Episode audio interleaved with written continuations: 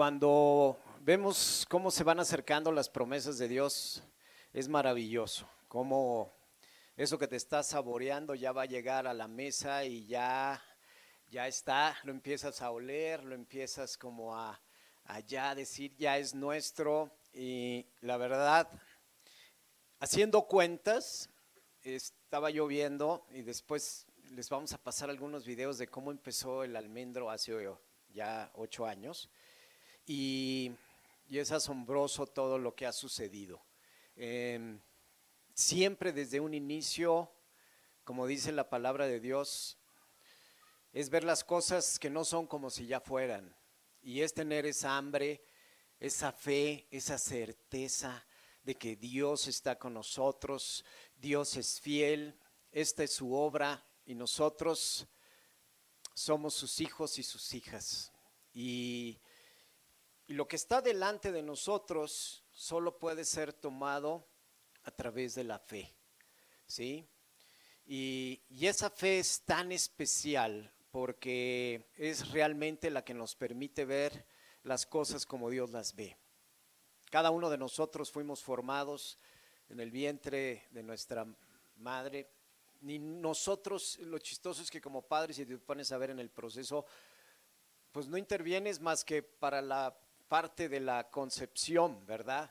Pero, pero finalmente no te estás preocupando como, ahora le voy a poner, ya será tiempo de ponerle el dedo meñique, ya será el tiempo de ponerle una pierna, ya será el tiempo de de ponerle su cabecita y cómo la voy a formar. O sea, de eso como padre no te preocupas, porque eso lo hace Dios, de eso se encarga Dios. No sé si te has puesto a pensar en eso. A mí me encanta como que pensar en, en, cómo es a veces tan, tan simple la vida, pero nace del amor, ¿no? Y cuando como Dios todo se concibe a través del amor y la pasión, entonces comienzan a suceder cosas maravillosas. Y esta obra que está a punto de concluirse, em, ustedes lo van a ver, eh, vamos a entrar a ese lugar y así muchas cosas.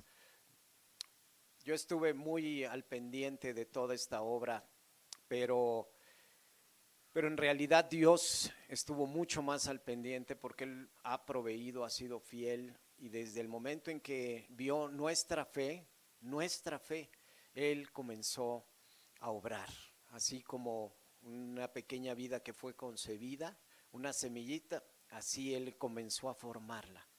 Y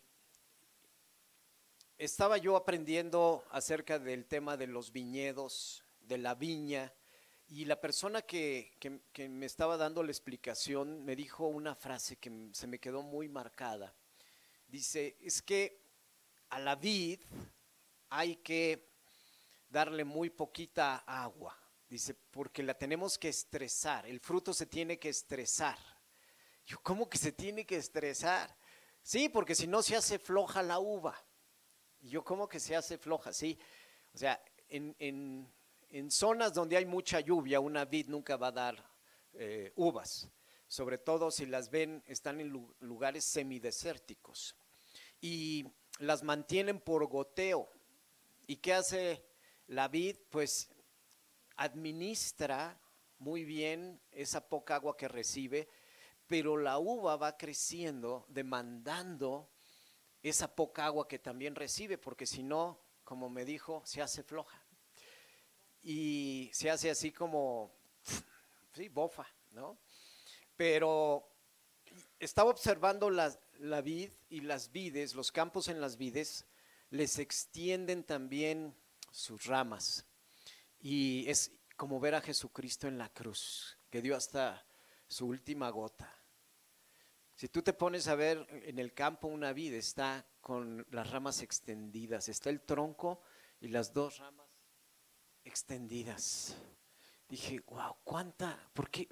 Por eso ya entendí por qué nos compara con la vid verdadera. Y, y aparte, el Padre, que es el leñador, dice que prepara la tierra.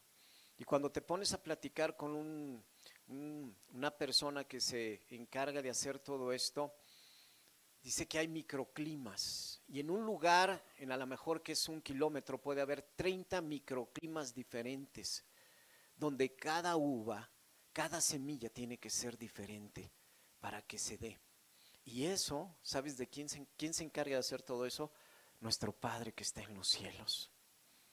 Te pone en la mejor tierra, donde sabe que sabe que ahí esa semilla va a dar el mejor fruto.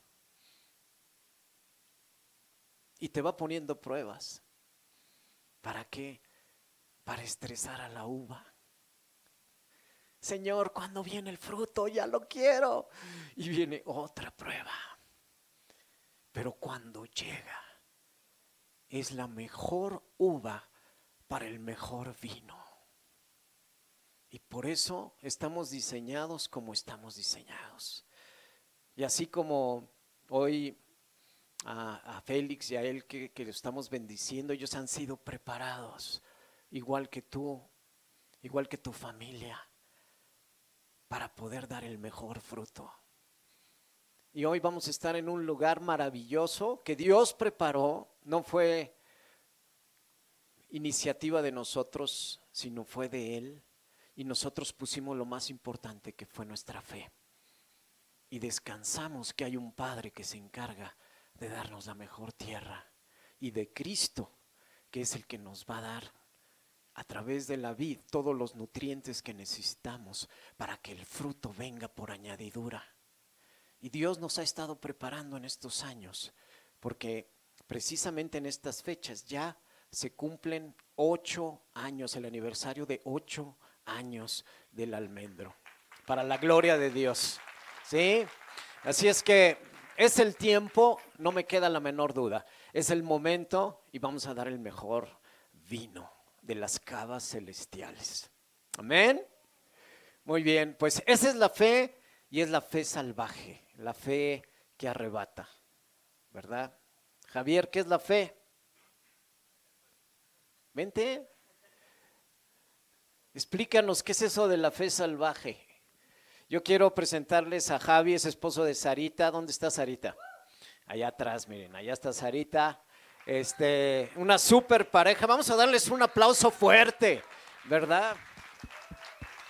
Ellos son una super pareja y estamos muy honrados de tenerlos en el almendro como hijos y que estén el día de hoy y sobre todo que nos expliques más de todos esos testimonios y de lo que es la fe salvaje, Javier. ¿Eh? Bienvenido. Gracias, pastor. ¿Por qué damos un fuerte aplauso para la vida de nuestro pastor? Fuerte, fuerte, fuerte. La verdad es que es un privilegio estar acá. Es un privilegio estar acá y no me refiero aquí enfrente, me refiero aquí en el almendro. Porque si algo hemos recibido mi esposa y yo todos los días es una palabra hermosa, una palabra directa a nuestro corazón por parte de los pastores y eso es algo que, que anhelábamos, que necesitábamos, pero sobre todo es amor, amor puro, amor verdadero. Entonces, vamos a darle un fuerte aplauso nuevo a Dios por la vida de nuestros pastores, bien fuerte, bien, bien, bien, bien fuerte. Y no te creas, la verdad es que, nada más porque no sabes, pero el pastor hace rato estábamos ahí atrás y orábamos y me dijo, ahí en la cabina hay un francotirador, si dices algo, y le digo que te dispara. si te equivocas un milímetro, así es que voy a hacerlo con todo el temor a Dios y al francotirador de ahí atrás. Y este, la verdad es que si el, pastor me hacía una pregunta muy interesante y con tiempo, allá atrás justo también me la preguntó, me hizo, ¿de verdad para ti qué es la fe salvaje? Y hoy, ahorita se le voy a contestar, pastor. Y la fe salvaje, si lo puedo materializar, es la vida de nuestros pastores. ¿Quién se anima a dar un paso de abrir un centro comunitario sin recurso, en fe, diciendo, te creo, Señor, lo vamos a hacer y no importa cómo, no fue al revés, no fue aquí está el recurso, lo vamos a abrir, sino fue al revés, doy el paso y te creo para hacerlo. Entonces, esa es la respuesta de la fe salvaje. Así es que si ahí podemos poner una foto, ahí sería el pastor y sería justamente haciendo esto. Y este, fíjate, la verdad es que no sé hasta qué hora hasta qué hora tenemos es rápido, realmente el tiempo que tenemos acá, como bien lo decían. Así es que esto va a ser como una inyección. A mí me chocan las inyecciones, va a ser rápida y va a ser un poco dolorosa, no te voy a decir, pero va a ser rápida y contundente. Así es que, ¿estás listo? No sé cómo estés esta mañana, Pero la verdad es que yo no he terminado de estar listo todavía. y Dios sigue trabajando y trabajando. Pero ¿te parece si oramos rapidísimo? Así es que cierra, cierra tus ojos y vamos a poner esto en manos del Señor. Espero que traigas mucha hambre porque papá nos va a alimentar. Padre, te damos gracias. Muchas gracias, Señor. Tú conoces el corazón, Señor, de cada uno de los que estamos aquí reunidos, papá. Tú conoces las circunstancias, Señor, y sabemos que ahí habemos corazones en este lugar, que estamos gozándonos y habemos corazones que estamos en prueba. Pero aún así, Señor, estamos aquí esperando que tú nos hables y que tú hables contundentemente a nuestras vidas, papá, para que nos sacudas el día de hoy. Hoy abrimos nuestro corazón y como lo decía nuestro pastor, lo abrimos para que sea esta semilla que caiga en buena tierra, papá. Esta tarde, esta mañana, Señor, te pedimos que tú hables y que esta semilla esté sembrada en nuestro corazón para que empiece a dar fruto. En el nombre de Jesús lo declaramos. Amén y amén. Y pues bueno, te voy a platicar muy rápido y este, lo voy a quitar este un poquito acá para que me da cosa que se le vaya a venir acá encima. Ahí está, ya mejor, más seguro. Y este, la verdad es que te, te voy a comentar algo muy rápido que me pasó en la semana y ah, la verdad es que eh, ha sido como una época de transiciones, le decía yo a, mi esposa, que cada cinco años he estado detectando que ha habido cambio y cambio y cambio en nuestras vidas. Eh, la verdad es que a lo largo yo estoy ya por cumplir los 49 y estoy seguro que justo en esta pequeña transición va a haber nuevamente una sacudida de parte de Dios importante. Y ya, yo ya, ya entendí que esto es una estirar y un estirar la liga y estirar la liga. Y antes me resistía, ahora digo, Señor, haz lo que tú quieras. Ya, ya aprendí cómo, que, cómo es que me tengo que poner flojito y cooperando. ¿no? Entonces, fíjate que la verdad es que de repente, como bien decía el pastor, si no hay estrés, aflojamos. Y como que si no hay estrés, no, no aplicamos lo que realmente el propósito para el cual fuimos creados. Y cómo Dios te puede hablar en cualquier lado, a través de cualquier persona, eso me fascina de Él. Cómo no, no, de repente si estás en su presencia, estás metido y pum, te habla. Pero puedes estar viendo una película, te habla. Puedes estar leyendo un libro, te habla. El chiste es que tengas un corazón que dispuesto. Y fíjate, estábamos viendo una serie muy curiosa, no te voy a decir ahorita el, nombre, igual ahorita narrando hay algo pequeño que te voy a decir, lo ubicas, pero estábamos viendo una serie y de repente ya sabes que te enganchas con un cuate y dices, no hombre, ese protagonista está impresionante, ¿no? Y, cada vez que sales, acabas de ver la serie, bueno, no sé si a ti te pasa, pero yo sudo como si fuera un maratón y yo acabo corriendo con el tipo en la película y demás y todo. Y este, pues no era una, no, no salía de ese contexto, era exactamente igual. Pero hay una escena que se me queda grabada, que de repente fue un golpe a mi corazón y Dios en ese momento me habla. Y yo, rayo, Señor, pero estoy disfrutando la película. y entonces de repente, esta escena donde está un tipo y van corriendo, son como siete, ocho ladrones que van huyendo de una bóveda que le acaban de imprimir, imprimir, imprimir billetes, a lo mejor ya por ahí ya, quien ya sabe de quién estoy hablando, pero y este, se acaban de imprimir cantidad de euros y van corriendo y van saliendo de una bóveda y de repente viene la policía atrás y los viene ya acechando y no viene nada más con pistolitas, vienen con armamento pesadísimo, viene atrás de ellos, no sé qué. Y hasta atrás de la fila de todos los, pues vamos a decir, los atracadores o los ladrones, viene un segundo, segundo protagonista y este, viene, es el segundo al mando. Entonces viene hasta atrás y él les viene diciendo que corran, que se vayan, que persigan el sueño por el cual entraron a ese lugar. Le está diciendo, acuérdate por qué entramos a este lugar. Cada uno de los tipos que había entrado a ese lugar traía un sueño. Y decía, yo veo mi libertad haciendo X cosa, yo veo así, traía un sueño. Y este cuate, mientras van corriendo y sienten la presión de los policías que vienen atrás, les viene gritando y les viene, acuérdate por qué, va, va, Vienen, se meten a un túnel y empiezan a bajar todos con túnelas, vienen ahí con las bolsas, eh, la cantidad de euros, millones y millones de euros, van, corre, corre, corre, corre, y de repente este cuate se detiene y dice, voy a voltear porque necesito saber, lo siento tan cerca que necesito medir la distancia de los policías y nosotros para ver qué hacemos. Entonces asoma un pasillo largo y se da cuenta que en verdad están ya encima. Entonces este cuate en ese momento se acuerda de su sueño también y dice, es que él anhelaba y todo el tiempo lo decía, una playa, quiero tener familia, quiero vivir en la playa, quiero disfrutar de la libertad, quiero estar en esos últimos momentos de mi vida ahí. Y entonces en eso les dice, váyanse y no regresen, váyanse. Y en ese momento entiendes perfecto, el estrés es muy rápido y más y todo, y entiendes que él lo que va a hacer es regresarse para dar su vida a cambio de la que todos los tipos que iban adelante. Entonces empieza una comunicación sin palabras impresionante y todo el mundo empieza a chillar y tú chillas y demás y tú, ay, no puede ser. Y de repente este cuate pues regresa, toma un armamento pesado, empieza a detener a los policías, ¿no? Empieza a detener y a contener toda esa parte. Llega un momento en el que el cuate lo que hace es que se le acaban las municiones, se para y lo que hace es que entrega su vida por completo ahí. Y yo, no, no puede ser. Yo volteaba con Sara y le decía, Sara, mi esposa, para quien no la conoce, y le digo, ¿por qué? O sea, el tipo tenía todo, millones de euros en la bolsa. O sea, se pudo haber escapado y pudo haber hecho lo que él hubiera querido. Pero ¿por qué? O sea, ¿por qué lo, o sea, era playa, plomo, playa, plomo. Y lo cambió por plomo. Y yo, ¿qué le pasa? Y yo, no puede ser. Y me encanta porque mi esposa muy sabia siempre, aún en las películas me ministra y me dice, pues realmente, dice, la vida en la playa que este pudo haber tenido, que este tipo haber tenido, pues y hubiera muerto algún día en decadencia, porque aparte le traía una enfermedad y le detectaron ahí, no sé qué atrás, pero pudo haber muerto en decadencia. dice, ¿qué diferencia habría de morir en propósito o a morir en decadencia?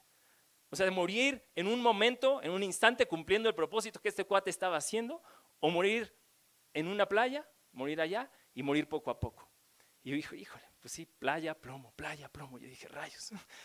Para no hacerte muy cuento muy largo, yo en ese momento estaba conectando algo, algo estaba pasando en mi corazón y ahí es donde Dios me estaba hablando. Hace mucho tiempo, hacia atrás, conocí yo una, una amiga con la cual me impresionaba la forma de vivir de esta chica. Una chica de 18 años, le acaban de detectar fibrosis quística en, en sus pulmones y, ella sabía que cada día que ella vivía se estaba muriendo. Cada día que pasaba para ella era un día menos en el calendario.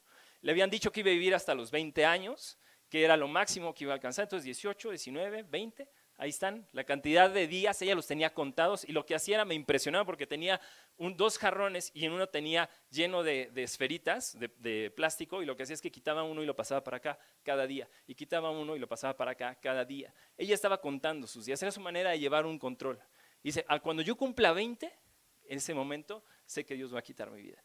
Era impresionante verla vivir, porque de verdad envidiabas, cristianamente de verdad te lo digo, envidiabas la forma en la que amaba, reía, cantaba, bailaba, hacía todo con una pasión tal que yo decía, wow.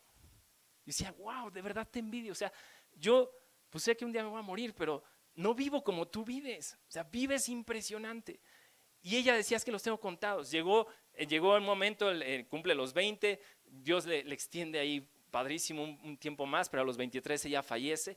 La gente que iba al lugar Tocó tanta gente, y, sin, y aparte es chistosísimo, sin conocer a Cristo, tocó, tocó tanta gente, amó a tanta gente y abrazó a tanta gente, que el día que esta chica falleció, no, no cabíamos en el lugar donde le estaban velando.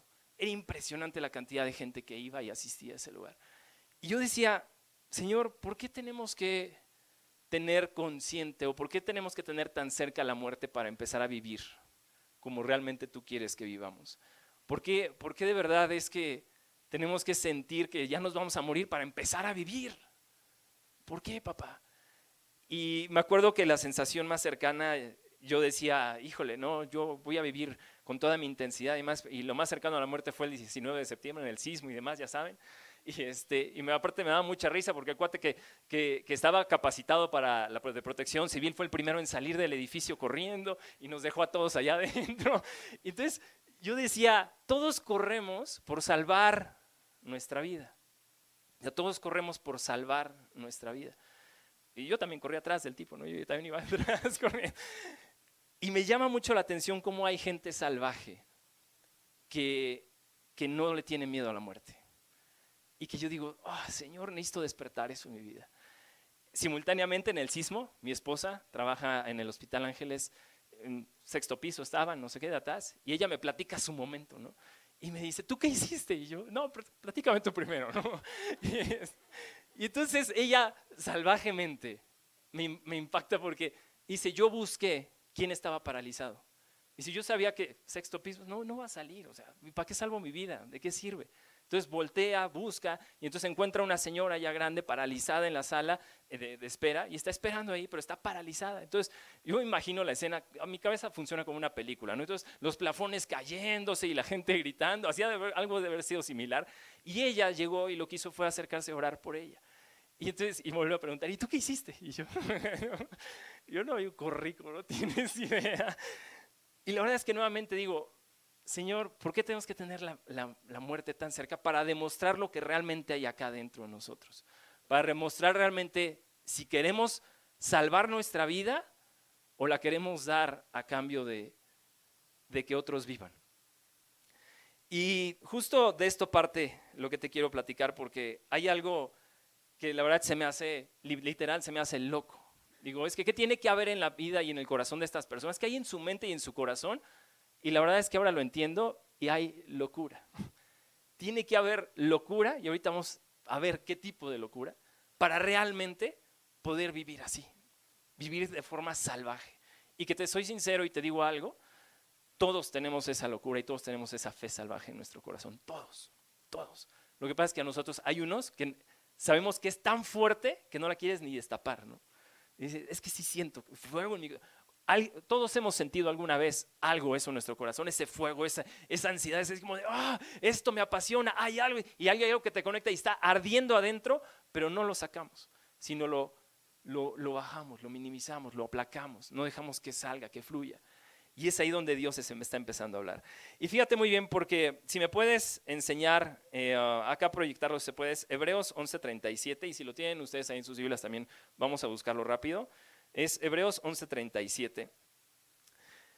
Y esta es nada más una, una muestra de, la verdad es, Hebreos, Hebreos 11:37. Una muestra de las cosas que alguien que vive salvajemente está expuesto y que yo digo, ay Señor, no, por favor no. A ver, ahorita que nos salga por allá, Hebreos 11:37. Si no, mientras lo vamos buscando acá. Si me sale allá atrás, me avisan, ¿vale? A ver.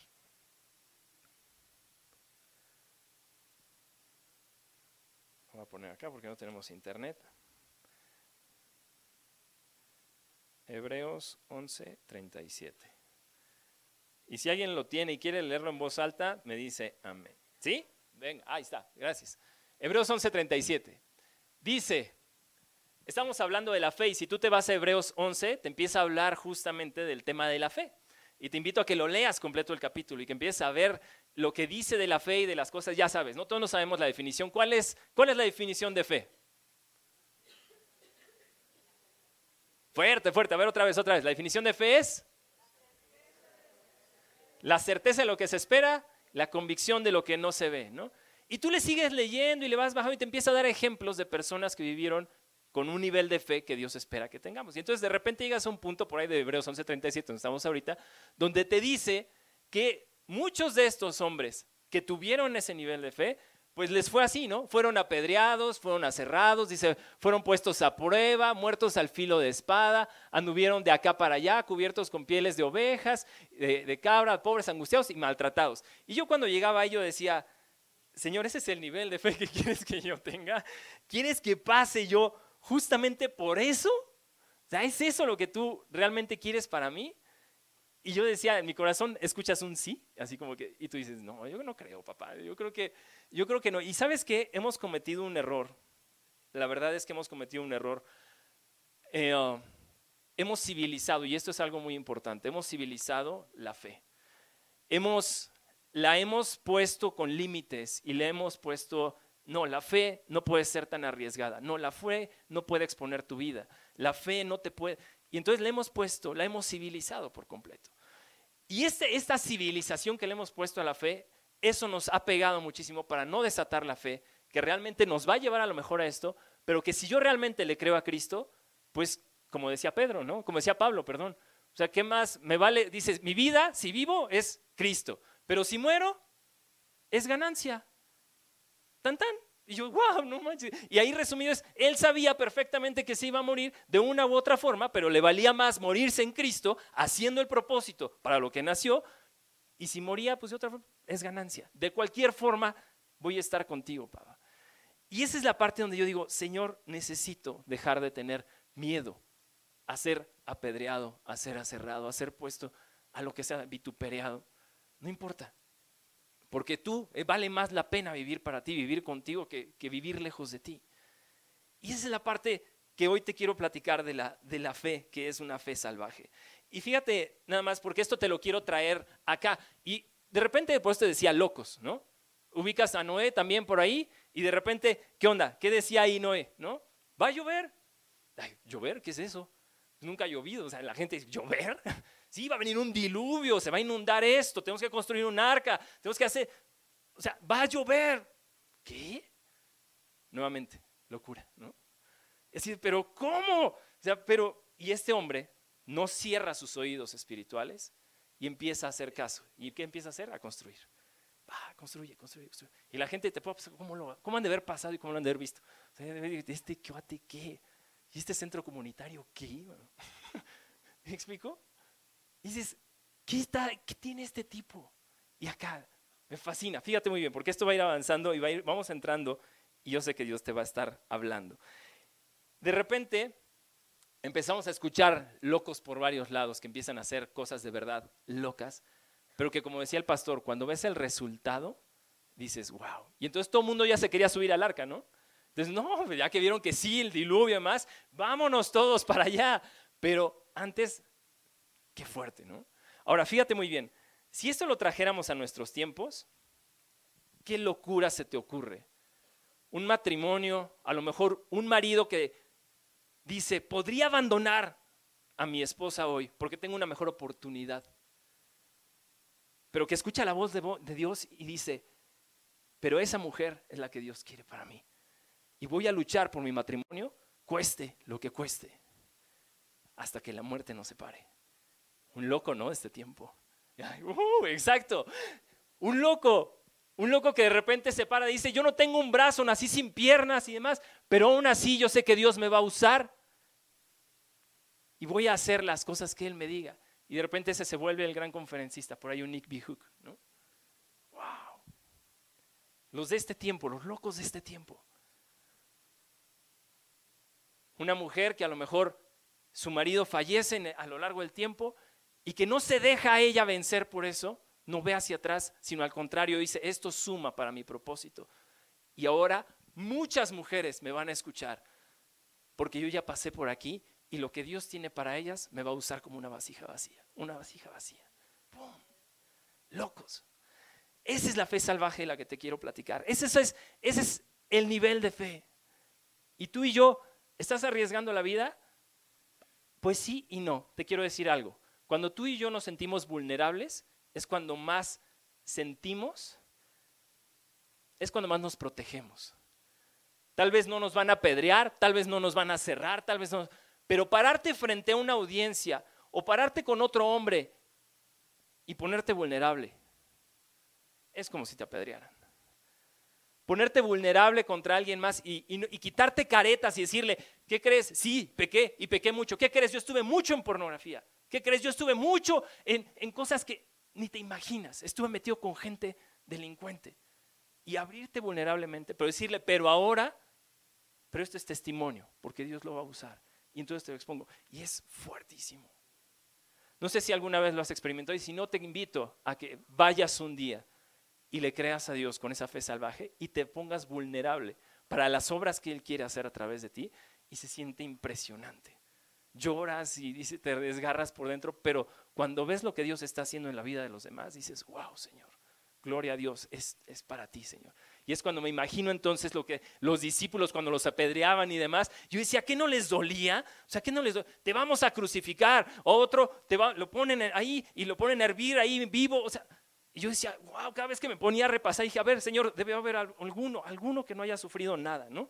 Y yo decía, uno que te haya seguido así, porque yo te quiero seguir, ¿no? Que no haya sufrido nada. Y yo, rayos, Señor, no lo encuentro. Y yo, ¡zas! Y esto de seguirte está muy extremo.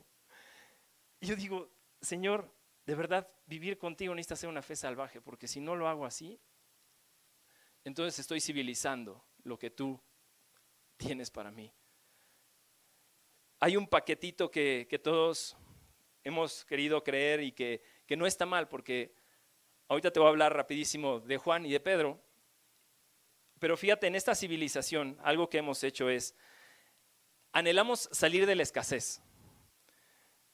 Queremos entrar, que Dios nos lleve a una gran comodidad, que nos lleve a un lugar donde no nos pase nada, donde estemos bien, obtener una seguridad que digamos, Señor, tú me tienes en una caja de cristal y me cuidas y vamos juntos y tratas, nada me va a pasar. Y gozar de beneficios constantes. Y este es el paquetito que a veces hemos querido todos tener. Pero ¿qué pasa si Dios te, llama a otra cosa diferente? Porque no, no te digo que esto no va a venir, claro que va a venir. Pero ¿qué pasa si Dios te quiere usar de una vida diferente? ¿Qué pasa si, si por lo que tú estás atravesando, tú estás buscando a lo mejor el tema, es que sácame ya de esto, pero Dios te quiere ahí? porque te está trabajando y porque después cuando te haya procesado y te lleve a otro punto, te va a usar. Y a lo mejor nunca veas lo que tú anhelas, pero le has preguntado a Él, ¿cuál es tu anhelo? ¿Cuál es tu deseo? ¿Cuál es tu voluntad? Y cuando nos es revelada su voluntad, dices, hijo Señor, está fuerte. Fíjate, si me puedes proyectar acá atrás, vámonos rápido. Ubican esa parte donde Juan, eh, donde, bueno, Pedro se vuelve a aparecer a los discípulos, eh, perdón, Jesús se vuelve a aparecer a los discípulos y entonces va con Pedro y le pregunta si lo ama. ¿Te ubicas esa parte? Y este, si no estoy mal, digo, vamos a Juan 21 y ahorita te digo de qué parte nos vamos a quedar. Juan 21 y eh, um, y pues bueno, te voy leyendo. Dice, terminando, se supone, bueno, estaban ahí en una barca y querían desayunar, no habían pescado nada, y entonces este, de repente se aparece pues, Jesús y ellos estaban como medio seguros que era Jesús y no, y entonces estaban con ese rollo, y de repente les dice ahí, ¿no? Echen del lado derecho las redes porque van a pescar. Y entonces, pues esos cuates ya estaban amaneciendo, ya tenían hambre, y entonces echan del lado derecho las redes, y de repente, ¡pum! una gran pesca, y dicen, ¡wow! Y entonces de repente dice ahí el discípulo amado, o el que, ya sabes, ahí los, los, los chismes, ¿no? Es el discípulo amado de Jesús, el discípulo amado de Jesús. Voltea y le dice a Pedro, es Jesús. Y lo reconoce, le dice, es Jesús. Y entonces de repente eh, voltea y dice, es cierto. Y entonces echa el agua y va para llegar con su maestro. Y entonces dice, allí está Jesús. Y entonces llega con él, todavía dice, dice la palabra ahí que no, no se atrevían a preguntarle si era él o no y demás. Y entonces ya están todos ahí, jalan la barca, jalan unos pescados y entonces ya están todos desayunando. Y en eso viene esa parte hermosa donde le empieza a preguntar Jesús a Pedro. Y le dice, ¿me amas? Y entonces Pedro contesta y le dice, sí, Señor, te amo. O tal vez le dijo más bien, te quiero. Y luego le vuelve a decir, ¿me amas? Y hay una profundidad en ese texto que no voy a ahondar ahorita porque ese es de otro tema. Pero me voy a ir a la parte final. Cuando le pregunten la tercera vez que si lo ama, dice ahí la, escritura que Pedro se entristece, que a Pedro le duele, porque él está diciendo, claro que te amo. Pero fíjate una cosa, todos conocemos acá el amor ágape. ¿Qué es el amor ágape? Amor incondicional. Y ese amor incondicional significa que yo estaría dispuesto, yo amo tanto incondicionalmente a mi esposa, que estaría dispuesto a dar mi vida por ella, que de verdad podría negar todos mis deseos y todos mis anhelos como hombre para decir, te quiero hacer feliz a ti. Amor ágape. De los más que yo siento difíciles de dar porque es darte completamente es, vaciarte por completo y darle a otra persona. Y entonces de repente acá le está diciendo que si lo ama por tercera vez y es cuando Jesús le estaba diciendo, ese es el nivel de amor que quiero. Porque ¿qué es lo que le dice luego, luego atrás? Siguiente, fíjate muy bien. Juan 21, 18 dice, te aseguro que cuando eras más joven te vestías para ir a donde querías pero cuando ya seas viejo, extenderás los brazos y otro te vestirá y te llevará a donde no quieras ir. Y dice el siguiente, al decir esto, Jesús estaba dando a entender de qué manera Pedro iba a morir y a glorificar con su muerte a Dios y después le dijo, sígueme. Y cuando yo leía esto dije, rayos. O sea, Imagínate, alguien se acerca contigo y te dice, oye, ¿sabes qué? Mira, te vas a morir así, atrás, atrás y me sigues. Sale, vente, vámonos. y era como, te voy a decir, mi vida empezó a, ser salvaje hace cuatro años. Necesita ver a alguien que te estrese. Hace cuatro años, eh, oh, alguien llegó conmigo y estaba yo justo en una consola, así como, como acá. Y estaba yo pasando las diapositivas y no sé qué paz y me pregunta contundentemente y me dice, ¿qué edad tienes? Y ya le digo mi edad, ¿no? Estaba yo más chavito. Y este, ya, ya te dije, 39 menos 4, ya calculas perfecto. Entonces, y entonces ya agarré y me dice, y es, ¿esto es lo que vas a hacer toda tu vida? Y yo, ay, espérate, yo no nos acabamos de conocer, ni mi nombre sabes, ¿no?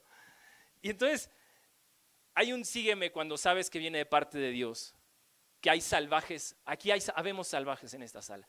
Y hay salvajes que cuando los escuchas hablar, sabes que vienen de parte de Dios. Y que lo que está escuchando no es a la persona, sabes que es Dios, algo te quiere decir. Y entonces me dice, ten, aquí está mi tarjeta, márcame porque tengo algo importante que decirte. Yo, ok, y yo, ah, pues, interesante. Para no hacerte el cuento largo, empiezo a tener un andar con esta persona y empiezo a tener mucha cercanía con esta persona. Yo imagino algo muy similar a lo que pasó con los discípulos con, Jesús. Y empiezo a tener una cercanía constante, constante, constante, tanto que llegamos a desayunar, comer y cenar juntos. Y era impresionante porque pude, pude ver cómo esta persona realmente no amaba su vida, sino amaba el propósito que Dios le había puesto en sus manos para poder entonces vivir. Y era así como de rayos. Y un día, fíjate muy bien porque aquí es donde estoy confrontado. Un día me dice, te he llevado ya conmigo a muchos eventos, a muchas cosas, ya has visto lo que hago, ya has visto que lo que hago es predicar afuera de la iglesia y llevar el evangelio fuera de la iglesia para alcanzar vidas y almas. Y yo sí, sí lo he visto. Y ahí me fascinaba ver eso. Pero de repente llega un día donde me dice, ahora necesito que tú lo hagas. Y yo en las conferencias, fíjate, en las conferencias yo llegaba a escuchar una declaración que yo odiaba escuchar. Y decía, yo un día quiero estar delante del tipo más mafioso que tú puedas imaginar, porque a ese lo voy a llevar a los pies de Cristo. Y yo decía, uff, dije, estos son pantalones. Y dije, creo que su amistad me compromete, porque si yo me empiezo a juntar más con él, si él un día lo hace, quiere decir que yo un día lo voy a tener que hacer. Y si él un día va y comparte en cárceles, quiere decir que yo un día lo voy a tener que hacer. Y yo dije, híjole, esto está un poquito rudo y ya no me está gustando. Entonces, ese día, esa tarde, yo regreso confrontado a mi casa porque la invitación era, era un común sígueme. Pero en mi corazón era más bien, no el hombre, sino era un, el propósito de Dios empezando a tener sentido en mi vida. ¿Te ves ahí? Me decía. Y yo sí, sí me veo ahí. ¿Te ves ahí? Sí, sí me veo. dijo, pues es tu momento ahora. Y entonces yo pensaba, dije, ok, si esto significa, y fíjate muy bien, esa noche yo regresé, cuando le dije a, a, a mi esposa, Sara, le dije, estoy por tomar la decisión más importante de mi vida. Si yo digo que sí, entonces empiezo a dejar mi zona de seguridad de mi vida, mi control de mi vida. Esto me puede costar la vida un día. Esto puede que un día yo haga un traslado, haga algo y que tal vez ahí cumpliendo mi propósito, yo sé que algo puede pasar y tal vez no regrese. Y entonces no era la propuesta del mega trabajo, de la mega empresa, no. Era Dios diciéndome, ¿quieres seguirme a cumplir el propósito para el cual fuiste creado? Que vayas a extender este reino y llevar almas a mis pies. Yo decía, esa, esa noche no dormí, de verdad, te juro que no dormí. Pero lo que sí tenía una convicción en mi corazón es, si esto significa manejar en carretera horas para trasladarme hasta otro lugar, llegar, dormir no en un hotel de cuatro estrellas, a veces era de una estrella o a veces no era hotel, o dormir en tu carro, y despertar a la mañana siguiente para poder impartir una conferencia y tener una hora, fíjate, una hora que tenía que ser precisa, donde ahí tenías que compartir en una hora y tú ya no ibas te ibas a ir de ese lugar y no ibas a ver si otros iban a llegar a los pies de Cristo, no, pero tenías que impartir con tal intensidad que en tu corazón supieras que le hiciste, que Dios te ponía una palomita de bien, hijo, lo lograste. Y tú ya no veías lo que pasaba allá, te retirabas. Y dije, si esto significa eso y regresar a casa, dije, Señor, lo voy a hacer. La primera vez que lo hice, moría de miedo, no sabes, moría de miedo. Así como ahorita que cuando me dijo el pastor, te toca. Y yo, no, Señor. moría de miedo. Pero cuando venía de regreso en el carro, es la primera vez, la primera vez en mi vida que sentí lo que era un gozo de servirle a Él. Dije, Señor, esto es la verdadera felicidad. Yo tenía un trabajo en ese entonces, ganaba dinero, pero nunca había experimentado gozo. Y era haberme ido de allá, de haber soltado su palabra y de haber dicho, wow, Señor, esto se siente. Y yo, Y sabes algo, te digo algo, te vuelves adicto al propósito de Dios. Porque entonces quieres seguir y seguir. Y Señor, llévame más, llévame más, llévame más. Y sabes que eso te puede costar la vida. Porque no te va a mantener en una zona segura. Te va a ir llevando cada vez a más y a más y a más. Yo hoy te quiero llevar justamente algo porque esa fe salvaje tú la tienes en tu corazón. Y ese llamado, o ya lo escuchaste alguna vez, o lo vas a escuchar. Pero lo que tú y yo ya no podemos hacer es pasar de largo y dejar ese llamado atrás. Te voy a decir algo muy rápido con esto termino. Hay una, hay una amiga que me dolía mucho en el corazón. Ella vive en una zona compleja. La conocí porque yo, entre el propósito y demás, abro una empresa y empiezo a emplear a gente.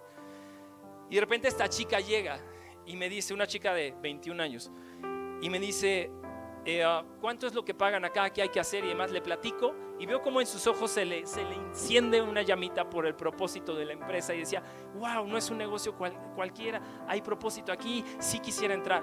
Y me dice, ¿y cuánto pagan? Y entonces yo le decía, pues tal cantidad. Y me dijo, híjole. Dice, si tan solo pagaran un poco más, y yo hasta dije, chin, no le estoy llegando al precio. Y entonces me dice, si tan solo pagaran algo más, me dice, tal vez lo, lo pensaría. Dije, ¿cuánto es lo que quieres ganar? Y entonces me hace una confesión, vulnerabilidad, acuérdate. Me hace una confesión que me voló la cabeza. Me dice, te voy a decir algo, Javier, porque te empiezo a tener confianza y eso que no nos llevamos tanto tiempo a conocer. Me dice, yo vivo en esta zona de la Ciudad de México, aquí en donde tú y yo vivimos. Dice, vivo en esta zona. Eh, um, me dice, y tengo una hermana más chica, y tengo una hermana más grande, y vive mi papá y mi mamá, viven todos. Pero ellos no se hacen cargo de la casa. Yo soy la que me hago cargo de la casa. Yo soy la que trabajo y la que proveo. dice, pero es tal la carga. Dice, ni siquiera son tantos los gastos, Javier. Dice, pero es tal la carga emocional. Dice, mi papá se acaba de, de enfermar. Yo he tenido que pagar medicinas y demás. Que me da mucha pena decirte lo que te voy a decir, pero he tenido que prostituir mi cuerpo para poder pagar cada centavo. 21 años. Y tú la veías y yo dije, esta niña no se puede estar prostituyendo. Y me dijo, y me da mucha pena decírtelo, pero he, ido a, buscar empleo a otros lugares y no me pueden pagar lo que yo quisiera ganar. Y no sabes yo en mi corazón cómo sentía fuego. Yo decía, Señor, ya llévame a otro nivel, déjame crecer más grande para poder pagarle a esta chica, para poder absorberla y sacarla de eso. Pero si tú y yo no nos ponemos en la brecha, si tú y yo no desatamos una fe salvaje y empezamos a abrir o negocios, o a lo mejor escribes un libro, o a lo mejor haces un podcast, qué sé yo, pero Dios te ha hablado de alguna forma y tú sabes que tienes ese don allá adentro en tu corazón, que si tú lo pones en práctica, puedes cambiarle la vida a alguien. Es real. Al no hacerlo, al no tomar la decisión de hacerlo, ni siquiera te estás impactando a ti, estás impactando alrededor. Antes que afectarte a ti, estás afectando tu entorno. Después te afecta a ti. Yo hoy te quiero decir, ¿cuál es ese llamado que Dios te está haciendo? Hay algo muy curioso que todos reaccionamos y nos pasa, es que si tú sigues leyendo esta escritura que te decía, Pedro viene caminando con Jesús, yo me los imagino que van avanzando, y de repente él voltea a Pedro y dice que ve al discípulo amado, ve a Juan. Y entonces le pregunta, hace una pregunta hermosa y le dice, ¿y él qué? Y yo nos veo a ti y a mí justamente porque sabes que Dios te está hablando y te está diciendo, eres tú.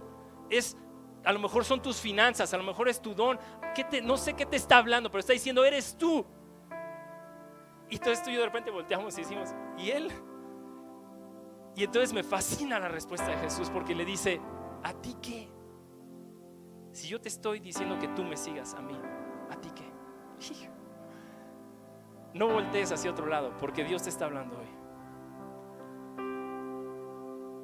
Y hoy te quiero decir, y con esto ya terminamos, se necesita lo que decía el pastor, se necesita estrés, se necesita que alguien venga y nos, nos empiece, se necesita un salvaje en pocas palabras, se necesita un salvaje que esté pegado a ti que esté cerca de ti para que entonces active esa fe salvaje que ya tienes, porque sí la tienes, pero no la has descubierto o no la has querido descubrir. Entonces, no quiero, y yo le decía al pastor, yo no quiero que esto se quede como algo que se recibió, que Dios usó para, para poder hablar, pero que salimos y que no haya pasado nada. Si alguien va a hacer el cambio de esta comunidad, de este país, somos tú y yo. No es el presidente, no es nadie más, somos tú y yo. Pero si, lo, si nos despertamos, si lo hacemos, si empezamos a ir más allá.